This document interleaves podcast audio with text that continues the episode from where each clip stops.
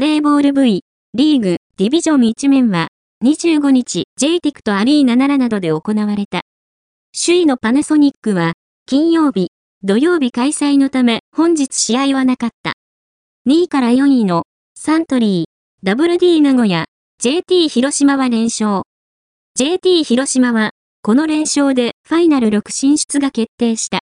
一方、ファイナル6進出に向けて勝利を重ねたかった東レは、今週、サントリーに2連敗となった。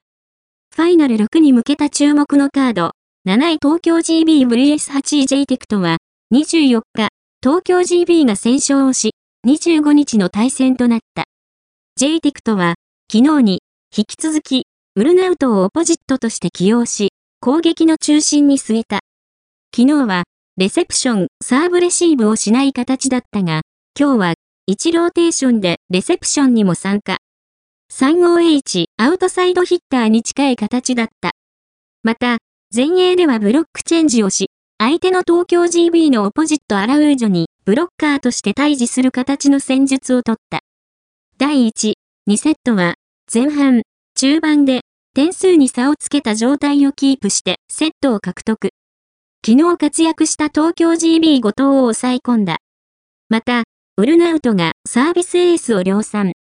また、この試合先発起用されたシーンも、勝負どころで、サーブで得点をし、活躍を見せた。第3セットは、東京 GB は、後藤に替え時を起用。すると、時がアタック、レセプションで活躍をし、競り合いの形で終盤を迎える。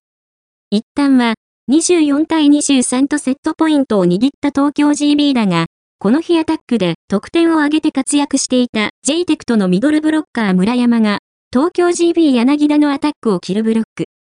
逆にマッチポイントを奪った